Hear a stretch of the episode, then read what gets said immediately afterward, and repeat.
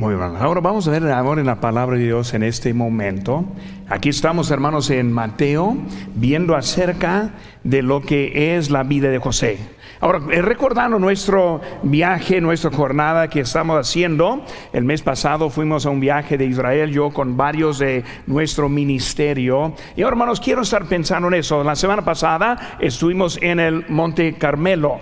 Y cuando nosotros salimos del Monte Carmelo, empezamos un viaje hacia el mar de Galilea. Y por eso, bajando del Monte de, de Carmelo, entramos al Valle de Jezreel.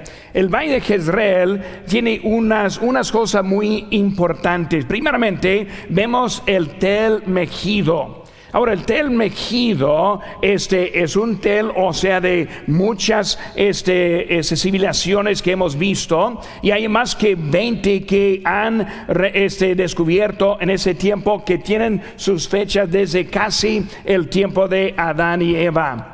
Su ubicación es muy importante porque es el lugar para defender el valle de Jezreel. Y el valle de Jezreel es un valle más fértil en el Medio Oriente. Es también considerada como la cuna de la humanidad. Cuando vemos ese lugar, esa ubicación, vemos que tiene mucha importancia. Es Josué quien conquistó a esa ciudad en su tiempo. Fue parte de la posesión de Manasés. También fue una ciudad fortificada por Salomón por su importancia.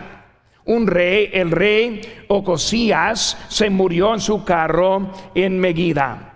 Josías también peleó contra del faraón allí y luego fue tirado por archeros y volvió a regresar a Jerusalén antes de morirse. Pero cuando vemos en ese valle de Jezreel, el evento más grande será la batalla de Amagedón.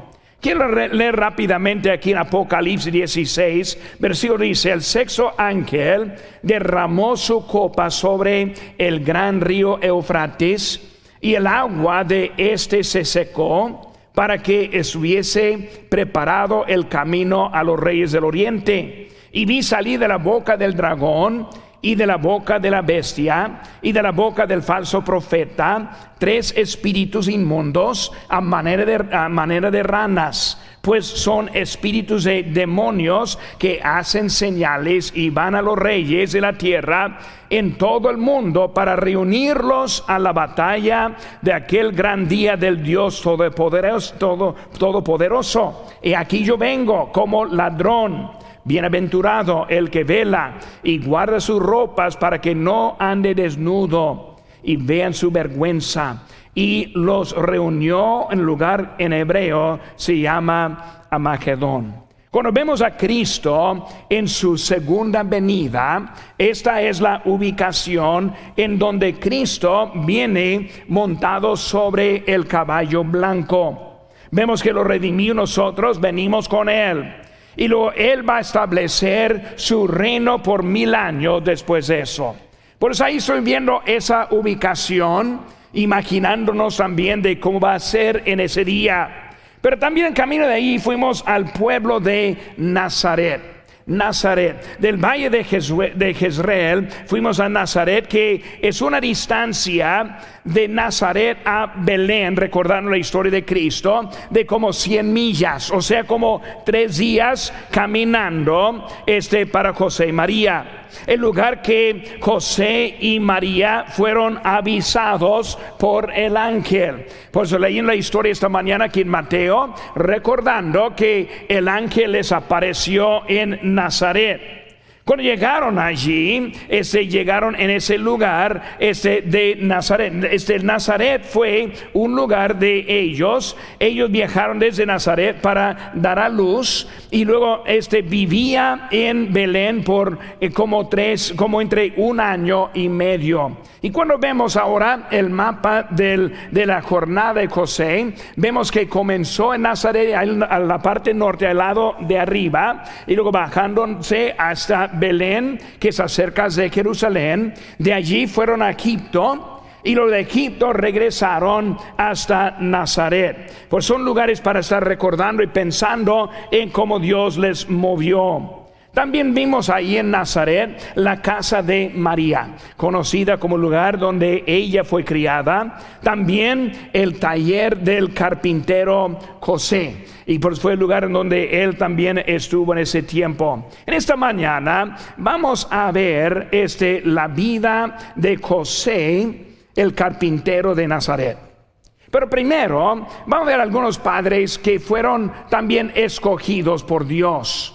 Y cuando pensamos de los padres, recordamos primeramente el primer padre, quien fue Adán. Y como Adán fue este, este, este creado, vemos también que su primer hijo fue un asesino. Por eso en realidad no sería el mejor ejemplo de un buen padre. También vemos el padre del pueblo de Israel, Abraham. Abraham escogió a una concubina para tener su primer hijo, en vez de esperar a Dios en su promesa. Porque por eso tampoco sería un buen ejemplo de un buen padre. Recordamos el varón conforme al corazón de Dios, quien fue David. Pero David, como él cometió adulterio con la mujer de Urías, y ese efecto pasó a su familia hizo un caos muy fuerte en su propia familia. Por eso no sería el mejor ejemplo de un buen padre.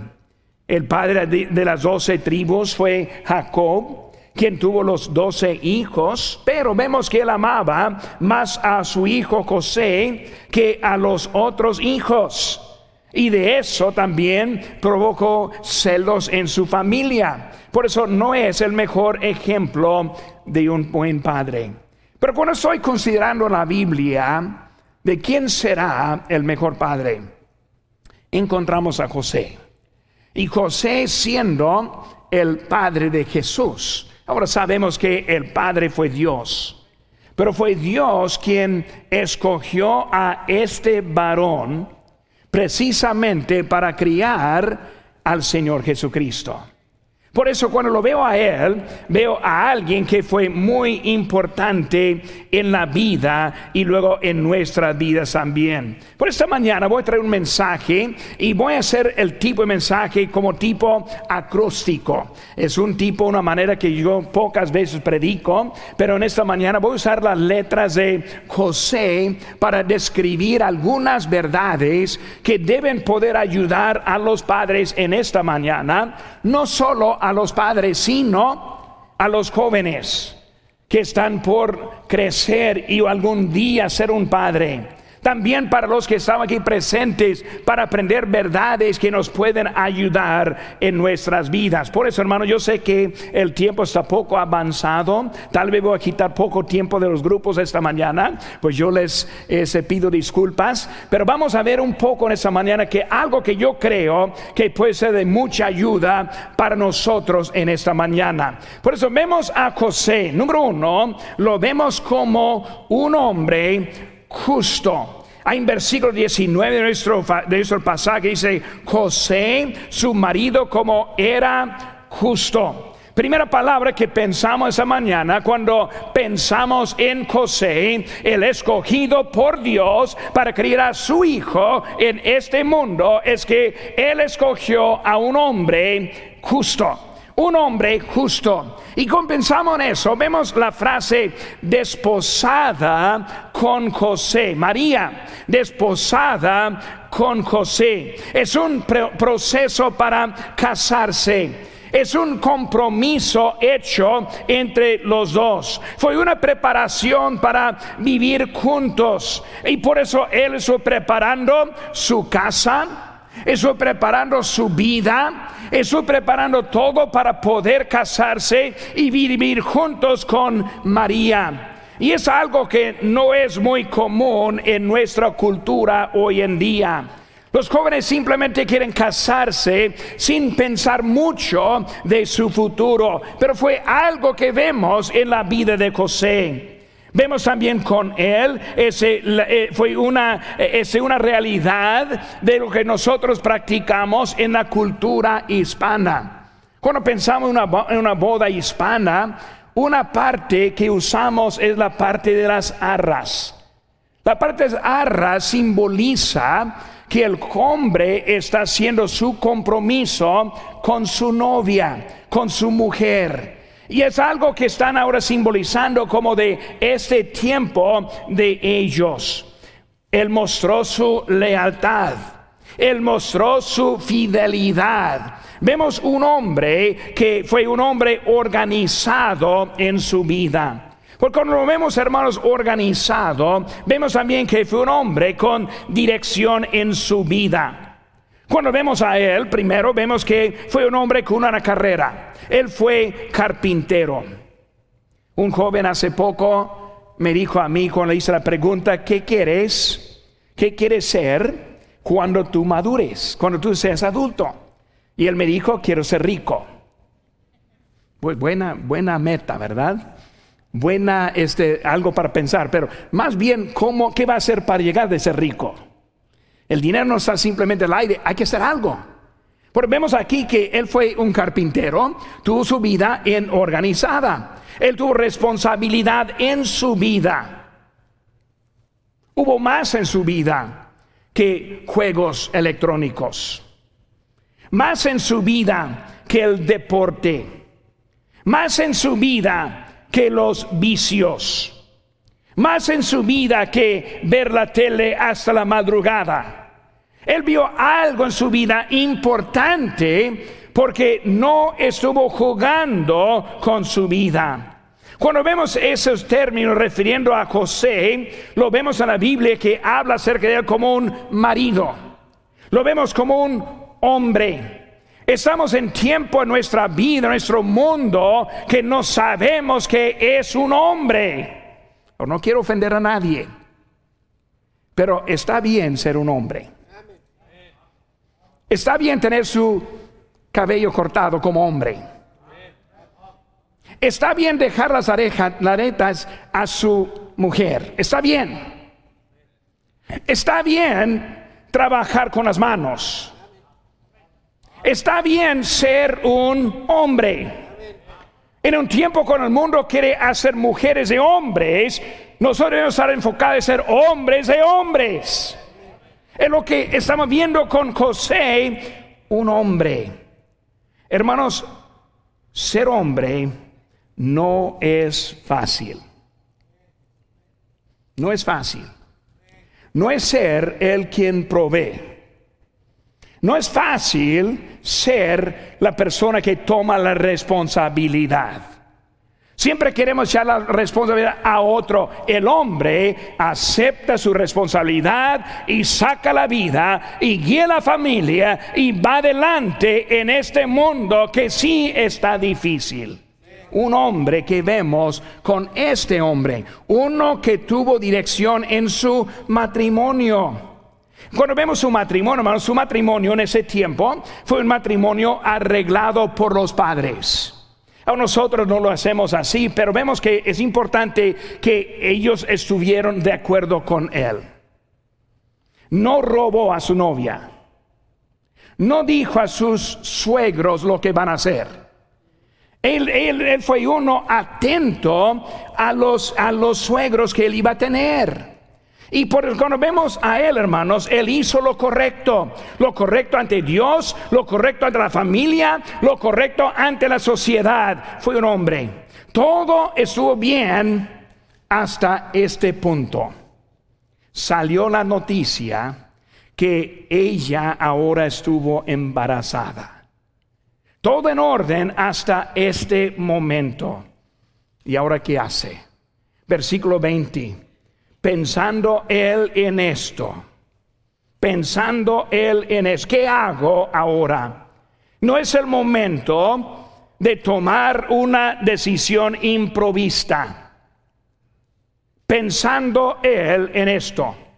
Esperó la dirección de Dios, le apareció un ángel. Hoy en día Dios usa su palabra y su pastor, la predicación para hablar nosotros. Simplemente, hermanos, Cristo no dijo, Dios me dijo. Él dijo, escrito está.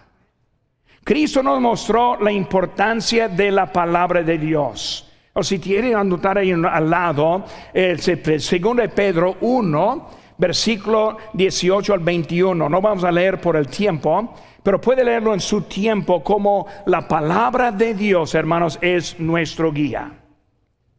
Cuando alguien dice, Dios me dijo, cuidado, cuidado. Dios me habla con su palabra.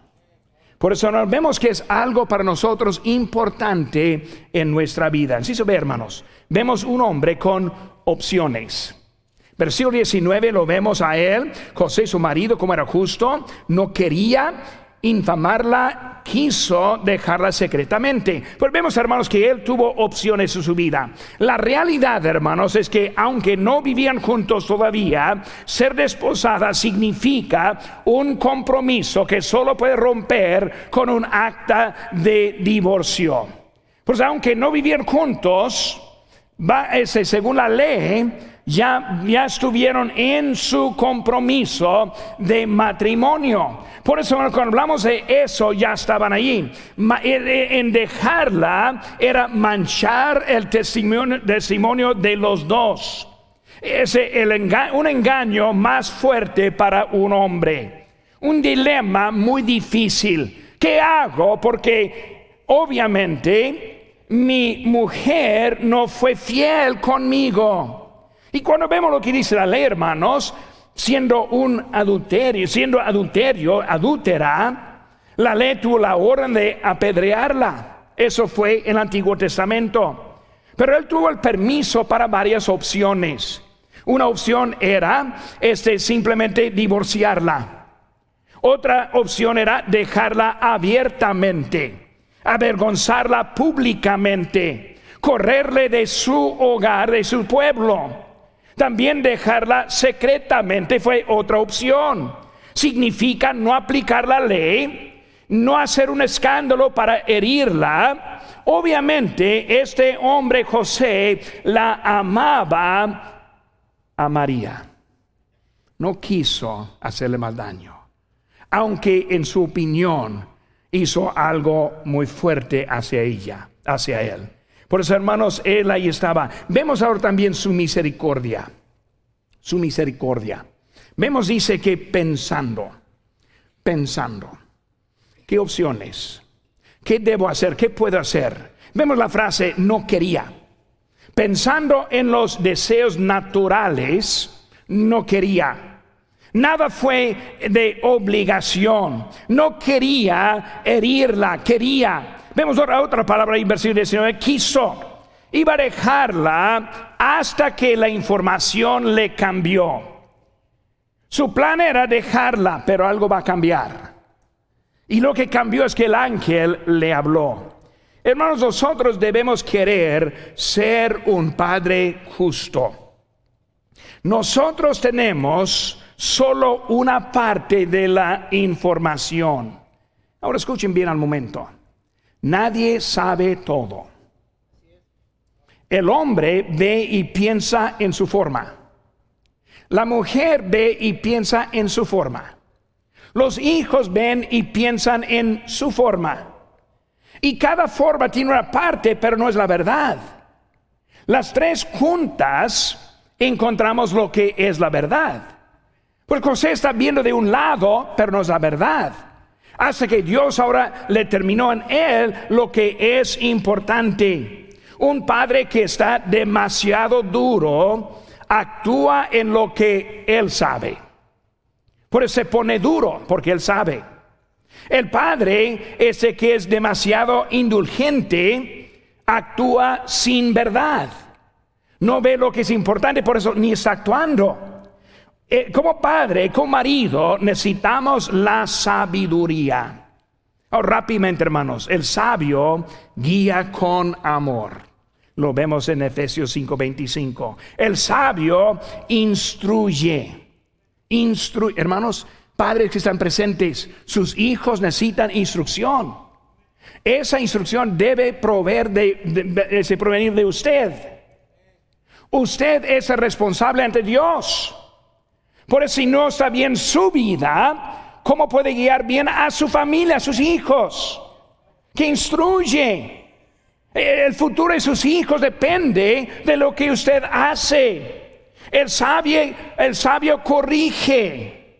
Eh, eh, hermanos, cuando nosotros no corregimos, nosotros estamos ayudando a los hijos. Disciplina es necesaria con los hijos, no de coraje, no para abusarlos, sino para entrenarles bien en los caminos de Dios. Número dos, hermanos. La letra O, un hombre obediente.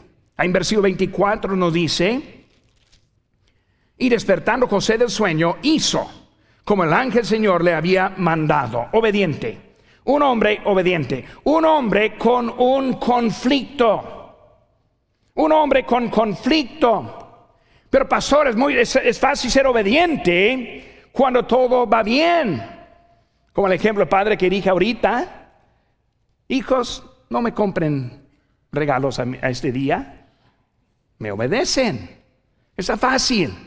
Pero vemos que él fue obediente en un conflicto. Un hombre que perdió la confianza en su mujer, su esposa embarazada, muestra su fidelidad, sabía que ese no era de él, sabía de que era de otro, en ese conflicto vemos que José fue comprometido, sus planes fueron hechos, vemos que él tuvo fidelidad de parte de él. Obviamente fue una buena señorita, ¿por qué? Porque fue escogido por Dios. Ella fue escogida este como favorecida de Dios. María no fue como cualquier otra muchacha, fue alguien que él sabía mejor. Pero la verdad es la verdad está embarazada. Yo sé que algo está mal en esta historia, un conflicto grande en su vida. Ahora, ¿qué hace? José tenía una buena relación con Dios, obviamente. María también una buena relación con Dios, obviamente. Pero la vida ahora es una vida de conflicto. Y la verdad es que cada matrimonio y cada familia contiene conflictos. No hay ninguno que sea extinto de conflicto. ¿Por qué? Porque nosotros vivimos en la carne. En Romanos 7:15. Porque lo que hago, no lo entiendo. Pues no hago lo que quiero, sino lo que aborrezco, esto, eso hago. Pablo está hablando de un conflicto dentro de él, considerado como el mejor cristiano de todas las edades. El conflicto, lo que quiero hacer, no hago. Lo que no quiero hacer, eso hago.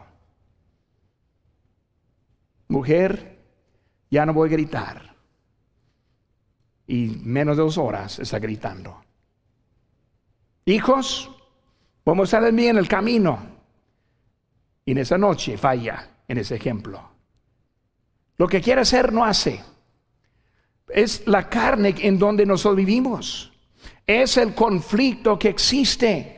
Es la razón que necesitamos estar más cerca de nuestro Señor, en donde necesitamos seguir mejores ejemplos en nuestras vidas. Obediencia es necesaria y más necesaria durante el tiempo de conflicto. Cuando están problemas es el momento mantenerse fiel con Dios.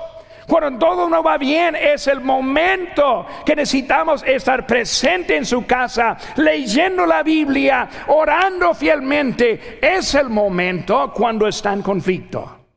José, tu vida necesita estar bien con Dios en este momento. Un hombre conforme.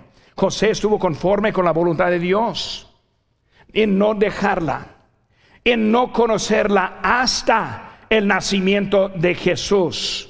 María estuvo conforme, conforme a la voluntad de Dios. Él estuvo conforme con su mujer, con sus hijos, con su vida, con su dirección. José, tú eres un padre ejemplar para nosotros hoy en día.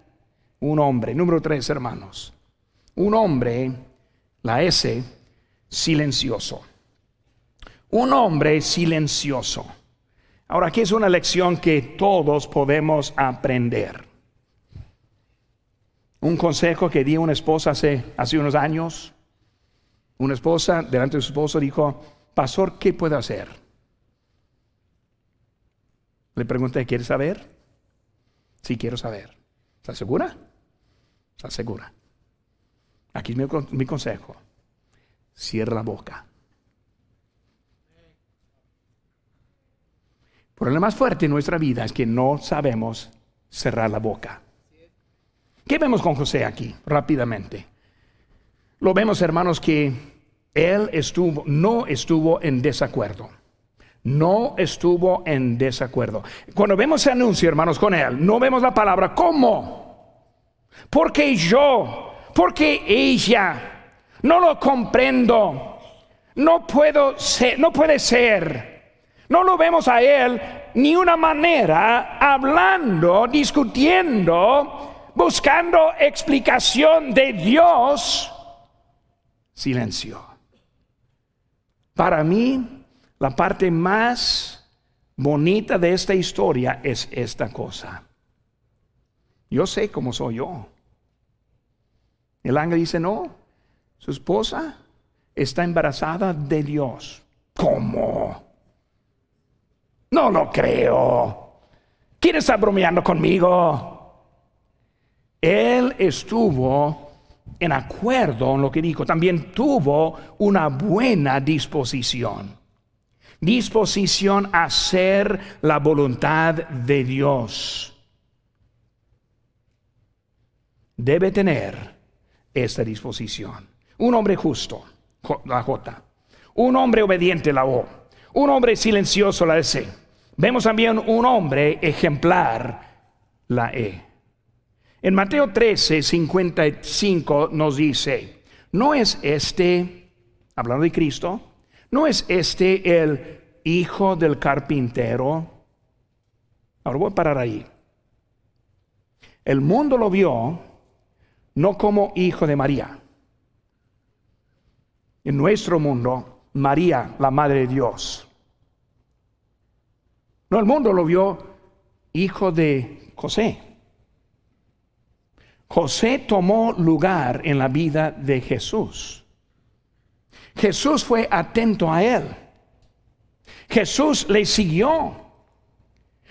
Vemos que este José tuvo mucha influencia en la vida de Jesucristo, obviamente.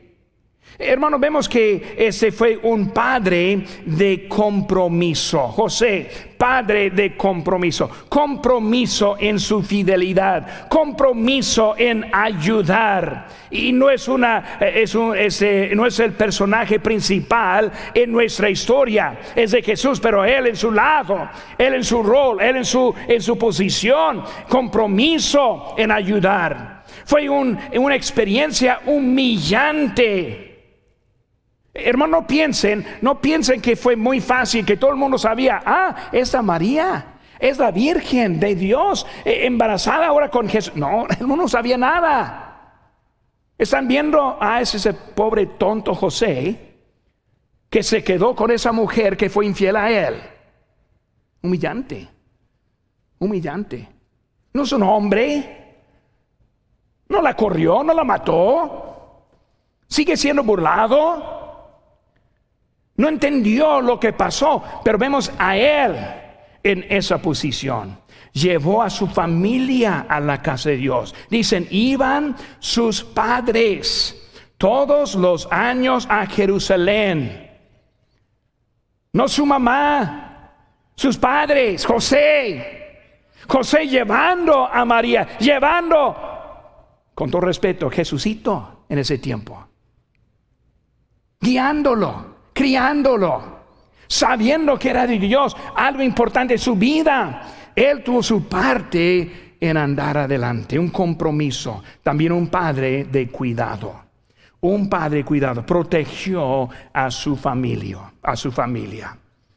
En el anuncio, confió en María. El nacimiento, fue a Belén buscando lugar para que ella pudo tener su hijo. En Egipto yendo Herodes y los, el, peligro en él. En Nazaret, el hijo de ese carpintero, obviamente José fue el que estuvo cuidando la familia. José fue ejemplar en proveer la protección de su hijo. También él apoyó a su esposa.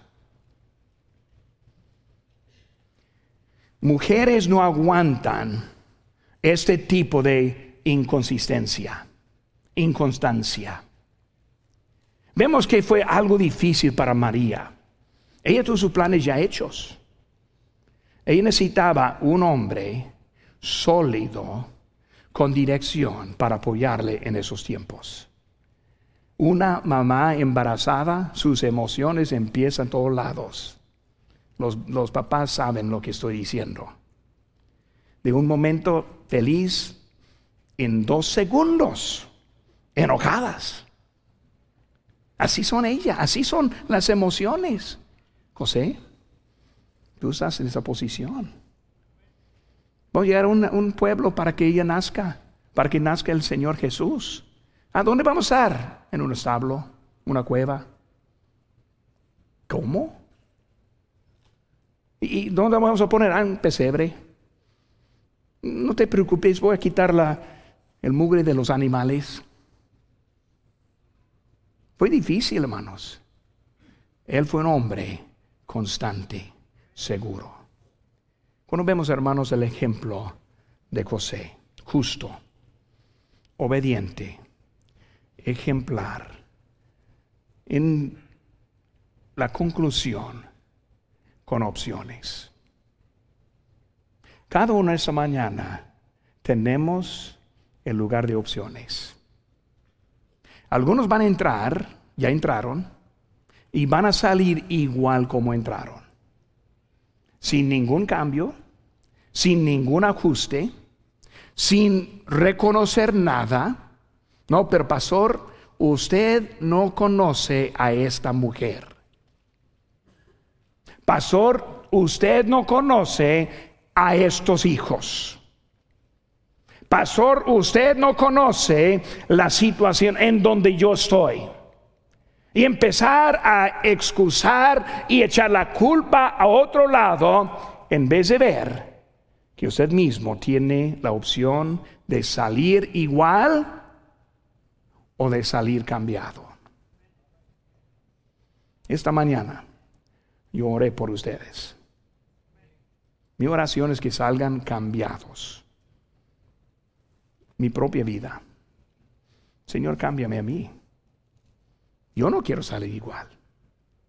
Opciones. Unos que están aquí presentes necesitan conocer a Cristo en esta mañana. ¿Va a entrar igual? ¿Va a salir igual como entró? ¿O va a tomar la opción de conocer a Cristo. Uno, su conducta está amarrado con vicios, está teniendo mucha rebelión en su vida, mucho coraje, enojo. Puede salir igual o tiene la opción de salir diferente. El ángel habló a José y todo cambió. Su palabra les habló esta mañana. Yo lo sé. No lo puede negar. No, no, pastor, no me dijo. Si no le dijo nada, hermanos, hay algo muy mal en su vida. Yo siento el Espíritu Santo en este momento. ¿Cuál opción va a tomar? Inclinen sus rostros, hermanos. Rostros inclinados, ojos cerrados.